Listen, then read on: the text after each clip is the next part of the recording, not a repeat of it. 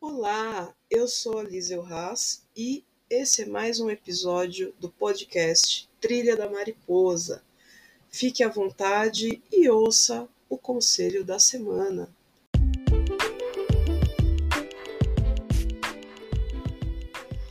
Vamos lá, pessoas. Então, bom dia, mais uma semana, iniciando aí os trabalhos no mês de outubro.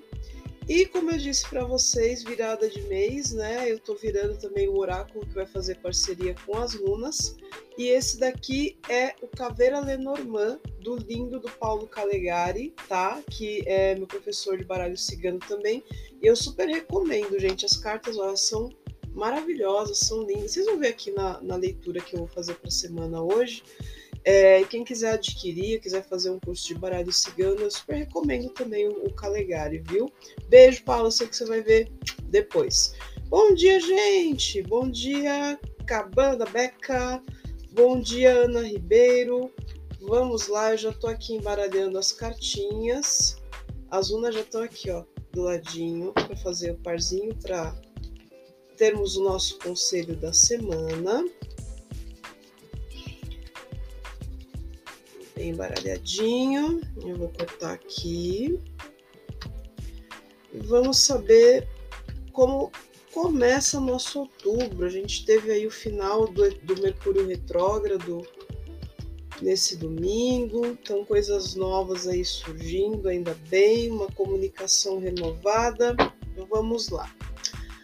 Para nossa segunda-feira, para hoje mesmo, nós temos aqui a carta do rato, que eu acho que é bem pertinente, e a runa algiz. Então, olha só, o rato, ele geralmente fala é, de desgaste energético, ele fala da necessidade da gente se recompor e até tomar cuidado também com pessoas e situações que provocam esse tipo de perda de energia na gente. E aqui com a runa algiz, a gente pode entender que isso está bem voltado para a espiritualidade, para a consciência. Então, cuidado aí com situações e pessoas que vão desgastar os seus valores, que vão querer mudar aquilo que você acredita nessa segunda-feira.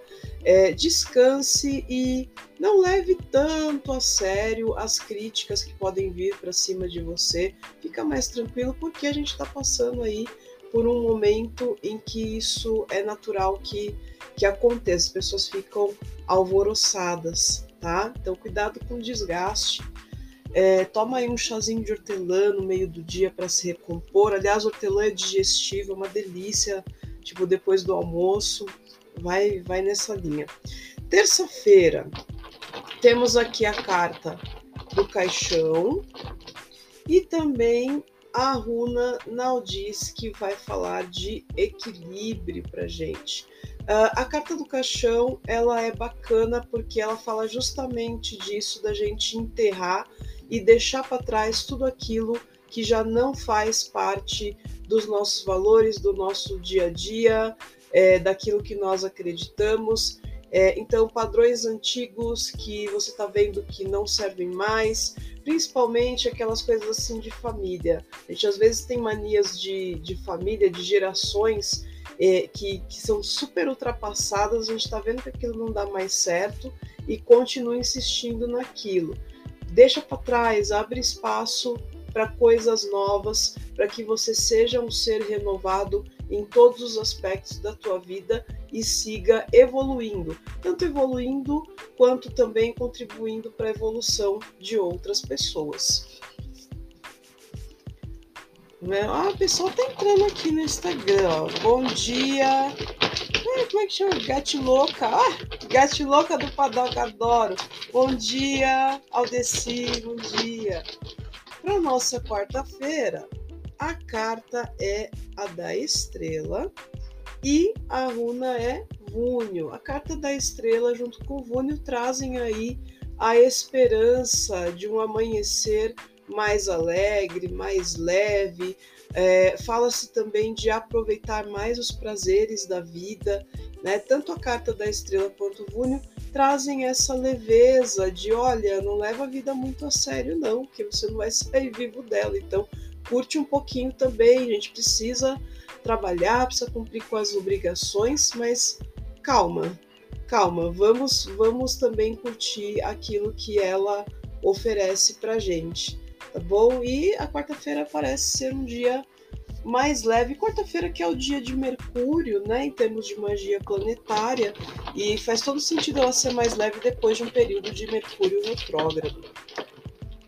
E a nossa quinta-feira, nós temos aqui a carta da foice e temos aqui a runa em branco.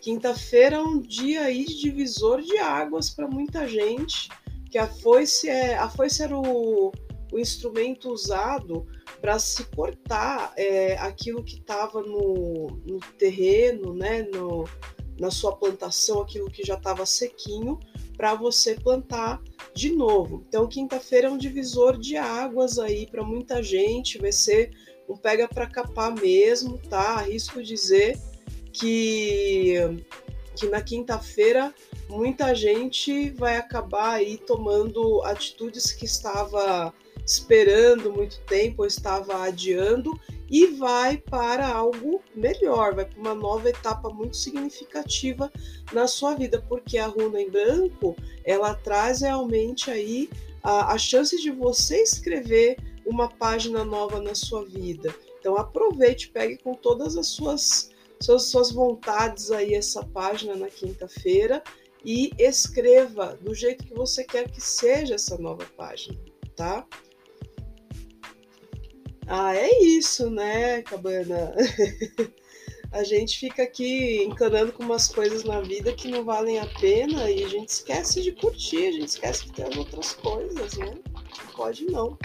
E para nossa sexta-feira temos aqui a carta da Torre com a runa da transformação. A Torre, que no baralho cigano não necessariamente ela é uh, o mesmo significado lá do tarô, tá? A torre ela traz resiliência, ela traz realmente esse significado de alicerce forte e traz também a introspecção, né? Então a sexta-feira vai ser um dia aí para entrar em contato mais com nós, conosco mesmo. Vai ser um dia de transformação, mas vai ser uma transformação interna. Então essa sexta é, que inclusive vai ser meu aniversário, dia 7 de outubro, tá? Vai ser um bom dia aí para trabalhos de meditação, para trabalhos introspectivos de qualquer espécie, sabe? Fazer aquela revisão dos seus planos de vida, das suas metas, do que você conquistou até agora, do que você quer alcançar. Vai ser ótimo para isso. E nós estamos é, chegando aí no ápice do signo de Libra, que traz já naturalmente um equilíbrio, é uma vibe de equilíbrio e de justiça para pesar direitinho o que nós desejamos fazer daqui para frente. Pode ser que você também traga isso para um aspecto assim mais, né, de uma situação específica, mesmo assim tá tudo favorável.